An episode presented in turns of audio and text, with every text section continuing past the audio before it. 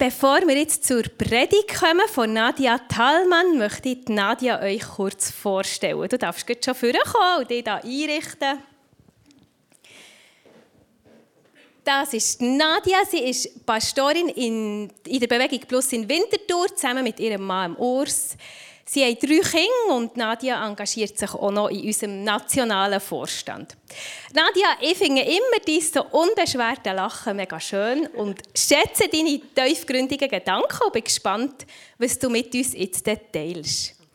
Heute ist jetzt das Thema Selbstanklage und ich hole jetzt mal da die Woche. Die schwarze Woche von der Selbstanklage, die immer mal wieder über uns kann schweben Und wie wir davon frei werden können, das hören wir nach dem Videoclip von der Nadia. Clip ab.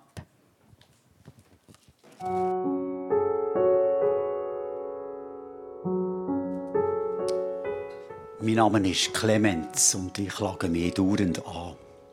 Und nicht nur ich, auch die anderen klagen mich an. Weil ich habe versagt. Mir selber zu vergeben das kann ich fast gar nicht.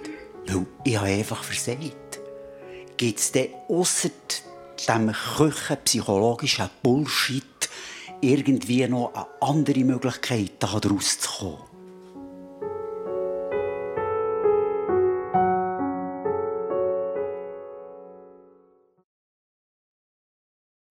Ja, ich freue mich sehr, heute Morgen hier bei euch in Burgdorf sein zu dürfen und ich freue mich sehr, Teil dieser Predigtserie Feel Free zu sein.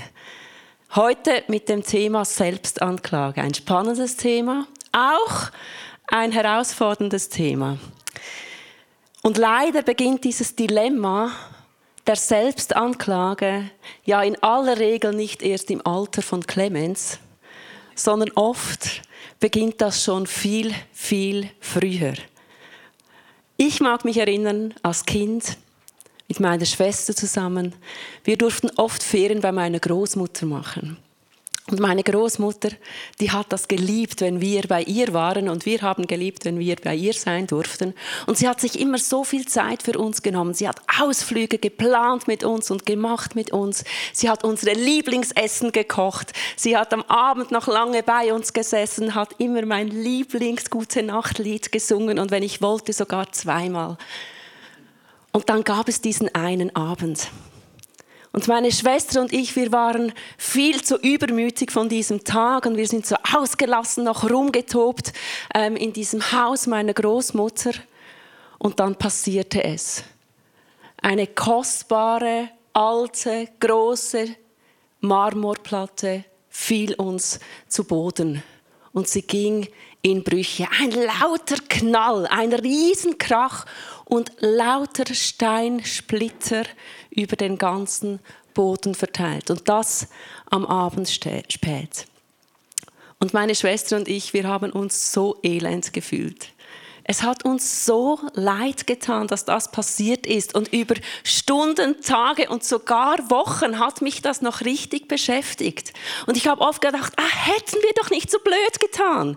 Hätten wir doch aufgepasst. Wäre es doch nicht passiert, dann hätten wir diesen Ärger, diesen Frust, auch diesen Verlust meiner Großmutter ersparen können. Eine kleine Geschichte aus der Kindheit. Damals war sie für mich nicht klein.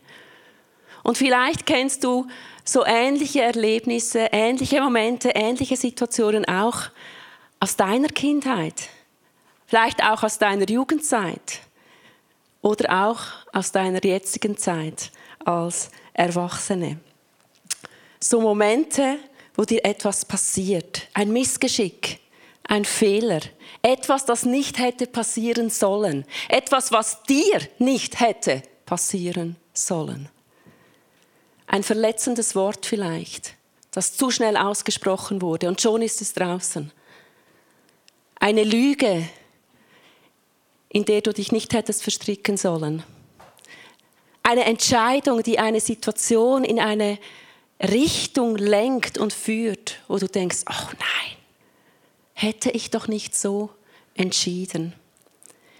Irgendein Moment in unserem Leben, wo wir merken, dass wir durch unser Handeln und manchmal auch durch unser Nichthandeln oder wo wir durch Worte und manchmal auch durch Schweigen, weil wir nichts sagen, merken, dass wir Fehler gemacht haben, dass wir etwas verbockt haben, dass wir anderen auch etwas zugemutet haben, sie verletzt haben, enttäuscht haben, verunsichert haben. Und in der Folge davon kommt dann ebenso diese Selbstanklage. Vielleicht zuerst nur so ganz leise beginnt sie so zu nagen, zu bohren. Manchmal beginnt sie aber auch zu hämmern, zu lähmen, uns runterzudrücken, uns einzuengen. Und dann ist so dieses, dieser Zuspruch von Gott, dieser Zuspruch von der Bibel, hey, feel free, der rückt dann irgendwo immer ein bisschen weiter weg, nicht? Und wir fühlen uns alles andere als free. Wenn wir in die Bibel schauen, dann treffen wir da, Gott sei Dank, einige Männer und Frauen, denen es auch so ging. Es geht nicht nur uns so. Es ging auch ihnen so. Und einer davon ist Petrus. Petrus, der auch einen riesigen Fehler gemacht hat. Dem ging nicht nur eine Marmorplatte kaputt. Dreimal hat er Jesus öffentlich verleugnet. Dreimal hat er gesagt, uh, nein, nein, den kenne ich nicht. Ja, Petrus, dieser Jünger mit der flotten Zunge, mit dem ungebrochenen Selbstvertrauen, mit diesen Führungsqualitäten, die er hatte, ausgerechnet ihm, ausgerechnet ihm ist es passiert. Er, der von sich dachte, also mir, nein, mir nicht. Jesus, vielleicht allen anderen, ja, vielleicht, vielleicht musst du damit rechnen, aber mir, nein, mir passiert das nicht. Ihm ist es passiert. Und er kam an diesen Moment in seinem Leben, ein absoluter Tiefpunkt. Hinkatapultiert durch sein eigenes Versagen, durch sein Scheitern.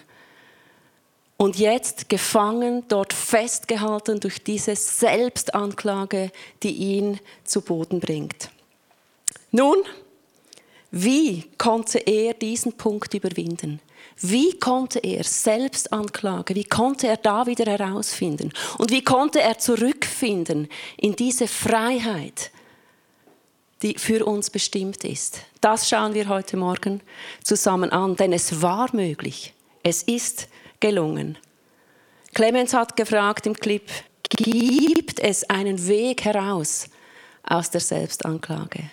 Und Petrus zeigt uns, ja, es gibt ihn. Es gibt diesen Weg heraus. Und das schauen wir heute Morgen zusammen an.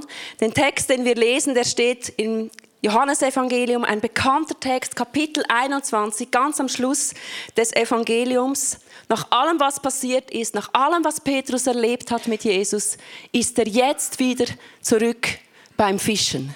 Zurück auf Feld 1. Zurück beim Ursprung. Zurück da, wo er hergekommen ist. In diesem Leben, das er kennt, das er geliebt hat, das ihm irgendwo auch sicher schien. Dort ist er wieder und dort begegnet ihm Jesus nach Jesu Tod und Auferstehung. Johannes 21, Verse 15 bis 17.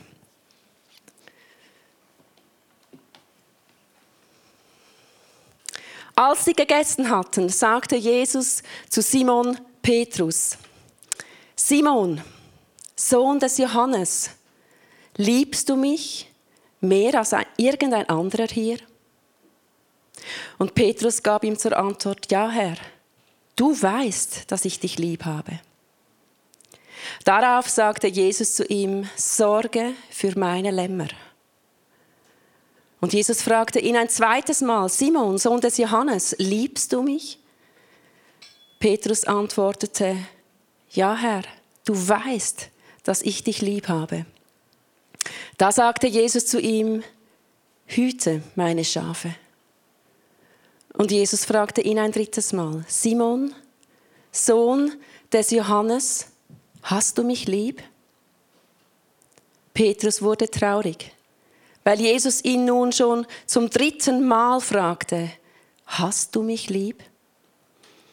Herr, du weißt alles, erwiderte er. Du weißt, dass ich dich lieb habe. Und darauf sagte Jesus zu ihm, Sorge für meine Schafe. Ich finde es unglaublich spannend, wie Jesus dieses Gespräch mit Petrus in diesem verletzlichen, in diesem schwierigen Moment führt. Anders als viele Eltern es tun würden, inklusive mir. Anders als viele Chefs es als, als Leiterpersönlichkeiten tun würden. Anders. Weil Jesus verliert kein einziges Wort über das Fehlverhalten von Petrus. Er verliert kein einziges Wort über das Scheitern von ihm. Er stellt ihn nicht zur Rede und sagt, komm, hey, wie ist das passiert? Warum ist dir das passiert? Was hättest du anders tun können? Wie erklärst du dir diesen Fehler? Er spricht nicht über mangelnde Kompetenzen. Er spricht auch nicht über fehlendes Vertrauen. Nichts von all dem tut Jesus. Sondern was tut er? Wonach fragt er? Worauf zielt er in diesem Gespräch? Er fragt nach der Liebe. Er fragt nach der Beziehung. Er fragt letztendlich nach dem Herz von Petrus. Also ganz offensichtlich geht es Jesus nicht primär um seine Fähigkeiten, nicht primär um seine Kompetenzen. Es geht ihm noch nicht einmal um Schuld oder Versagen. Es geht ihm nicht um Glauben und Vertrauen, sondern es geht ihm um ihre Beziehung miteinander. Das steht für ihn im Zentrum. Und ich finde schon, das ist für uns alle unglaublich ermutigend und in sich schon befreiend. Beziehung ist das, was für Jesus immer zuerst kommt. Er kommt nicht mit der Schuld. Er kommt nicht mit der Schuld, sondern er kommt mit der Liebe. Er kommt nicht mit der Anklage, sondern er kommt mit der Gnade, mit der Vergebung, mit der Annahme, mitten in unser Versagen, mitten in unser Scheitern, mitten in unser Fehlen hinein. Immer. Damals bei seinem Jünger, bei seinem Freund am See, aber auch heute bei dir und bei mir. Keine Bloßstellung, keine so innere Distanz. Das müssen wir jetzt zuerst klären. Nachher, ja, können wir vielleicht wieder zusammen, aber zuerst lass uns mal reden. Nichts, nichts von all dem, sondern was für Jesus zuerst kommt, ist Liebe, ist Annahme, Beziehung. Hey, ist das nicht wunderbar? Und ist das nicht unglaublich tröstlich und entlastend für jeden von uns? Wir möchten heute Morgen einen Moment wie noch näher herangehen an dieses Gespräch. So wie eine Kamera, die heranzoomt. Und mal ganz genau schauen, wie geht Jesus mit diesem gescheiterten und sich selber anklagenden Jünger, wie geht er mit Petrus genau um? Was macht Jesus? Ganz konkret. Weil das, was er hier macht, das soll uns ermutigen, auch für unser Leben und für unsere Situationen und für die Dinge in unserem Leben, wo wir merken, ah, da ist es nicht gut soll uns ermutigen, wie Jesus auch mit uns umgeht. Ich habe drei Punkte mitgebracht und alle fangen mit einem P an, dann können wir sie uns gut merken.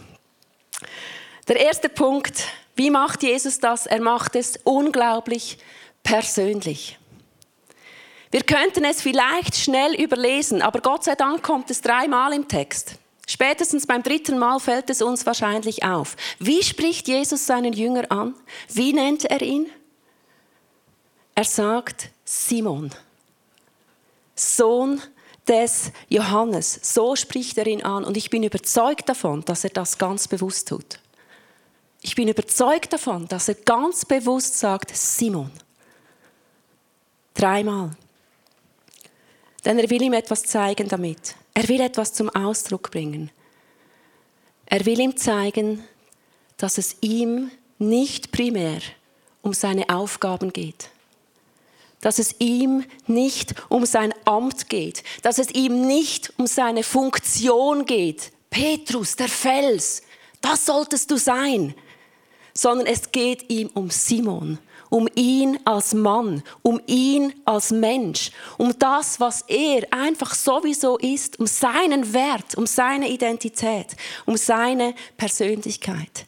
Dieses Gespräch, das ist kein klassisches Chef-Mitarbeiter-Gespräch, wo man mal evaluieren muss. Also wo hast du deine Stärken, ja, Schwächen, mhm. was war dein Auftrag, erreicht, nicht erreicht? Sondern das hier, das ist ein Freundschaftsgespräch. Das ist ein Gespräch unter Freunden. Das ist ein Beziehungsgespräch, wo es um Simon als Mensch geht. Einfach um ihn. Nimm diesen Punkt mit hinein in deine eigenen Situationen, in dein Leben, in deinen Alltag, in deinen Montag, wo du merkst, ah, wieder nicht geschafft. So fest vorgenommen, aber doch nicht erreicht. Nimm es mit hinein. Das, worum es Jesus wirklich geht, zuerst geht, primär geht, ist nicht dein Tun und Handeln. Und ob du die Dinge jetzt wirklich genauso hinkriegst, wie du selber möchtest oder denkst, es wäre richtig oder eben nicht. Sondern zuallererst geht es Jesus um dich als Person, um das, was du bist, um das, wie er dich sieht. Ganz egal, wie wir selber über uns denken. Ganz egal, wie wir selber auch oft über uns urteilen. Ganz egal sogar, worüber du dich schämst und du, du denkst, oh, das sollte eigentlich niemand wissen. Jesus ist derjenige, der persönlich auf Menschen, auf dich und mich zugeht, der uns sucht, der uns als Mensch sucht, der dein Herz sucht. Das ist es, was er will. Dein Herz. Und daraus heraus kann ganz viel wieder werden. Ich finde es unglaublich faszinierend, wenn wir die Evangelien lesen, wenn wir Jesus ein bisschen in den Blick nehmen, wie er mit Menschen umgegangen ist. Oder Jesus kann in ein absolut überfülltes, absolut dicht gedrängtes Jericho einziehen. Und er kann in diesem Moment Augen haben für einen kleinen Zachäus auf dem Baum. Und er kann sagen, und heute will ich mit dir zusammen sein und bei dir essen. Er kann dicht gedrängt, begleitet von einer riesigen Menschenmenge, unterwegs sein zu einem schwer kranken Kind. Und er kann sich Zeit nehmen für eine Frau, die einfach sein Gewand berührt, weil sie glaubt, dass Jesus ihr helfen kann. Und er bleibt stehen, er wendet sich ihr zu und er beginnt mit ihr zu sprechen. Jesus kann am Kreuz für die ganze Menschheit sterben. Und er nimmt seinen Jünger Johannes und seine Mutter Maria in den Blick und richtet ein paar persönliche Worte an sie zwei. Hey, unser Gott kann das und unser Gott tut das. Er war und er ist ein absolut persönlicher Gott, dem es um dich und mich als Mensch geht. Es geht ihm auch um das Ganze. Aber es geht ihm immer um jeden Einzelnen und um die Beziehung zu jedem Einzelnen. Sowieso ist das so, aber ganz besonders dann, wenn wir an Punkten der Selbstanklage sind, wo wir nicht mehr daraus herauskommen, nicht mehr selber daraus herauskommen. Jesus macht es persönlich, Jesus macht es aber auch prozesshaft, weil der Weg zu unserem Herz, und das wissen du und ich, der ist manchmal lang. Der braucht manchmal Zeit. Nicht immer können wir gerade aufmachen und sagen, ah ja, schön bist du da, Gott, jetzt zeige ich dir mal, wie es wirklich ist. Sondern oft braucht es Schritte, Wege und Prozesse. Und auch das macht Jesus ja in diesem Gespräch mit Petrus. Er fragt dreimal und mich dünkt es, wie wenn er immer so mit Frage um Frage, Schicht um Schicht, Stufe um Stufe so noch ein bisschen tiefer geht. Und wir könnten ihm vorwerfen, dass er ziemlich unbarmherzig ist mit seinem Jünger. Ziemlich brutal. Dass er ihn quälen wollte. Aber ich glaube nicht, dass er das tun wollte. Ich bin davon überzeugt, dass Jesus Petrus erreichen wollte. Er wollte sein Herz erreichen, sein beschämtes Herz, sein sich anklagendes Herz, sein niedergedrücktes Herz, sein erschüttertes Herz. Petrus war erschüttert. Er hätte nie gedacht, dass ihm das passiert. Nie. Er war erschüttert an diesem See. Und Jesus geht Stufe um Stufe, Schicht um Schicht, dort hinein, wo der Schmerz sitzt. Dort hinein, wo die Schuld quält. Dort hinein, wo diese Selbstanklage richtig nagt. Dort hinein geht Jesus. Und er tut das nicht, um ihn zu quälen, sondern er tut das, weil er weiß, dass Petrus das braucht. Petrus braucht kein Gespräch an der Oberfläche. So, ah, nice to meet you, schön bist du auch da, hey, alles wieder gut, komm, wir machen weiter. Das hätte Petrus nicht befreit aus dieser Anklage heraus, aus dieser Schuld heraus. Nie. Das hätte nichts verändert im Innern drin.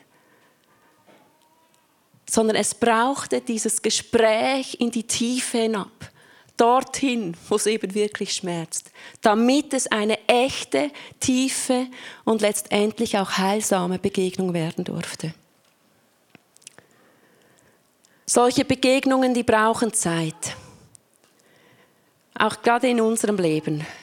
Sind ja auch oft dann nicht 15 Minuten Gespräche am See, gell? sondern bei uns dauern die oft noch ein bisschen länger. Begegnungen brauchen Zeit. Wir brauchen Zeit, bis wir Jesus hereinlassen an die Orte, wo wir denken, lieber nicht, schau lieber nicht hin. Aber Gott geht so mit uns vor. Rechne damit in deinen eigenen Situationen. Rechne damit, dass Gott einen Weg mit dir geht, dass er das tut, dass er diese Schritte, Wege und Prozesse mit dir angeht bis du mit ihm zusammen dort hinschauen kannst, wo es eben weh tut, wo es dunkel ist, wo es nicht schön ist, wo es nagt, wo es plagt, damit dort Dinge benannt werden können, Gefühle zugelassen werden können. Petrus wurde traurig, sagt der Text. Er ließ die Tränen zu und das war gut für ihn. Das war der Moment, wo es nachher auch wieder neu werden konnte wo wir Schuld bekennen können, wo wir sagen können, hey, es tut mir leid. Ich habe einen Fehler gemacht. Ich wollte es anders machen, aber es ist mir nicht gelungen. Bitte verzeih mir. Weil wenn wir rauskommen wollen aus der Selbstanklage, dann gibt es einen Weg.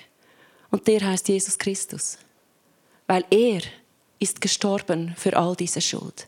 Er hat sein Leben gelassen. Er hat die Anklage längst auf sich genommen. Er hat sie getragen. Er hat sie genommen. Und mit und durch ihn können wir wieder frei werden von Dingen, wo wir uns selber anklagen. Also auf die Frage von Clemens, gibt es einen Weg? Ja, es gibt ihn. In und durch Jesus und das, was er für uns getan hat. Er will nicht, dass wir an diesem Punkt sitzen bleiben von der Selbstanklage. Dass wir zurückgehen auf Feld 1 sondern das, was er will, ist, er will uns Zukunft geben. Er will uns Zukunft schenken. Hm. Er will uns in die Zukunft hineinführen. Weil wisst ihr, Selbstanklage, die hält uns fest. Die hält uns fest. Die lässt uns sitzen bleiben. Und oft gehen wir dann in Vergangenes zurück. Das, wo wir denken, ja, da kenne ich mich ein bisschen aus. Aber Jesus will, dass deine Zukunft ist. Mit ihm und durch ihn. Und das war auch bei Petrus so. Der letzte Punkt. Perspektivisch. Perspektive. Jesus fragt Petrus dreimal nach seiner Liebe. Er fragt dreimal nach der Beziehung. Er fragt dreimal nach dem Herz von ihm. Aber er erneuert auch dreimal seinen Auftrag, den er hat, den er immer noch hat. Und er sagt, hey, mein guter Freund, mein lieber Simon, Sohn des Johannes, deine Zeit ist noch nicht zu Ende. Ich habe dich nicht zum Fischen berufen. Ich habe dich zum Menschenfische berufen. Und ich will, dass du diese Zukunft wieder in Angriff nimmst. Ich will dich mit dabei haben. Petrus kann und er soll auf dem Boden von dieser Begegnung mit Jesus, soll er wie innerlich wieder aufstehen. Er soll auch wieder aufrecht stehen dürfen, weil Jesus hat ihm vergeben. Und er soll die Zukunft in Angriff nehmen können, weil seine Zeit ist noch nicht zu Ende. Sein Auftrag ist nicht an einen anderen weitergegeben worden. Da ist eine Zukunft für ihn. Und Jesus will, dass Petrus das hört. Er will, dass er es weiß und er will vor allem, dass er es glaubt. Und, kleine Nebenbemerkung, Jesus will das übrigens nicht nur wegen Petrus selber, sondern er will das auch wegen all der Menschen um Petrus herum. Denn wisst ihr, Selbstanklage, die blockiert in aller Regel nicht nur unsere eigene Zukunft, sondern die blockiert oft auch die Zukunft von anderen, von Menschen um uns herum. Menschen, die uns anvertraut sind, Menschen, die in unserem Umfeld sind, Menschen, die uns nahe sind. Selbstanklage hat nie einfach nur mit uns zu tun, sondern wenn wir da sitzen bleiben, wenn wir da hocken bleiben, wenn wir uns da lähmen lassen, wenn wir da das Geschenk der Zukunft nicht wieder annehmen, dann blockieren wir auch die Zukunft von anderen. Meistens von denen, die wir am meisten lieben. Und darum sagt Jesus zu Petrus, ja Simon, Sohn des Johannes, es geht um dich. Aber es geht auch um die Schafe und um die Lämmer, für die du eine Verantwortung hast. Und wenn wir in die Bibel schauen, dann wissen wir, dass Petrus hingehört hat. Er hat zugehört. Er hat diesen Auftrag nochmals wahrgenommen, angenommen. Und er hat die Zukunft, die Jesus ihm anbot, mutig in Angriff genommen. Und es wurde zu einem riesigen Segen für ihn selber, für all die Menschen, mit denen er nachher noch Begegnung und Beziehung hatte, bis hin zu uns, die wir diese Bibel lesen und viel lernen können, auch gerade von diesem Mann. Ich möchte zum Schluss kommen. Petrus steckte damals in einem totalen Krisenmoment. Ich glaube, es war, zumindest was die Bibel uns über Petrus erzählt, der Krisenmoment in seinem Leben. Feld 1, vielleicht sogar Feld 0. Alles, wofür er gekämpft hat, alles, woran er geglaubt hat, alles, wofür er sich eingesetzt hat, alles, was er sich selber zugetraut hat, wo er dachte, wow, so werden wir das dann machen und ich zuvorderst.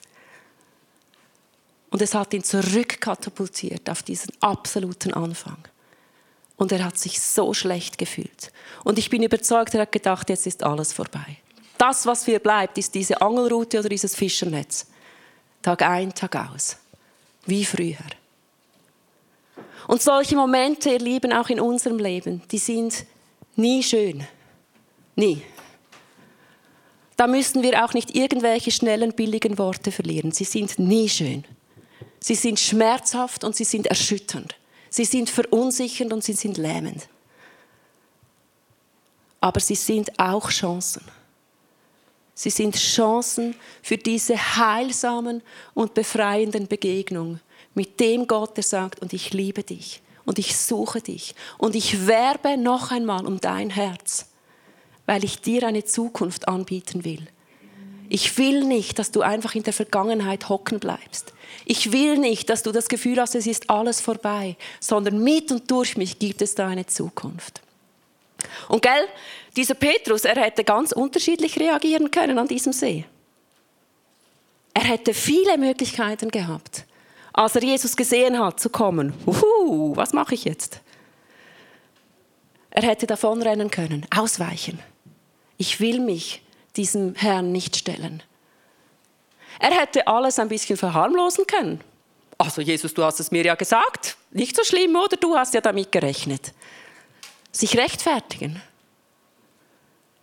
Oder er hätte definitiv aufgeben können und gesagt, also, du kannst das jetzt schon zu mir sagen, aber nein, mm, nein, nein, ich glaube dir das jetzt nicht. Ich will nicht mehr, ich kann nicht mehr. Er hätte so viele Varianten gehabt. Und er hat sich entschieden, diese Stimme von seinem Herrn an sein Herz zu lassen, hinzuhören, aufzutun, die Trauer zuzulassen, die Vergebung anzunehmen und zu sagen, du gibst mir Zukunft, dann nehme ich sie an. Nicht, weil ich so sehr auf mich vertraue. Ich glaube, an diesem Moment hat Petrus schon längstens nicht mehr auf sich vertraut. Aber weil er ihm vertraut. Er sagt, wenn du mir das gibst, wenn du mir das zutraust, wenn du das sagst, auf dein Wort hin, will ich nochmals gehen und dir dienen und dir nachfolgen. Wenn du merkst, in deinem Leben ist da irgendwo so ein Punkt, wo diese Selbstanklage dich runterdrückt, dich klein macht. Vielleicht über etwas, das erst gerade geschehen ist. Vielleicht aber auch etwas, das lange, lange zurückliegt. Und wo du aber wie merkst, ah, habe ich nie richtig aufgeräumt, habe ich nicht angeschaut. Deckel zu, Teppich drüber, Schwamm drüber, was auch immer drüber.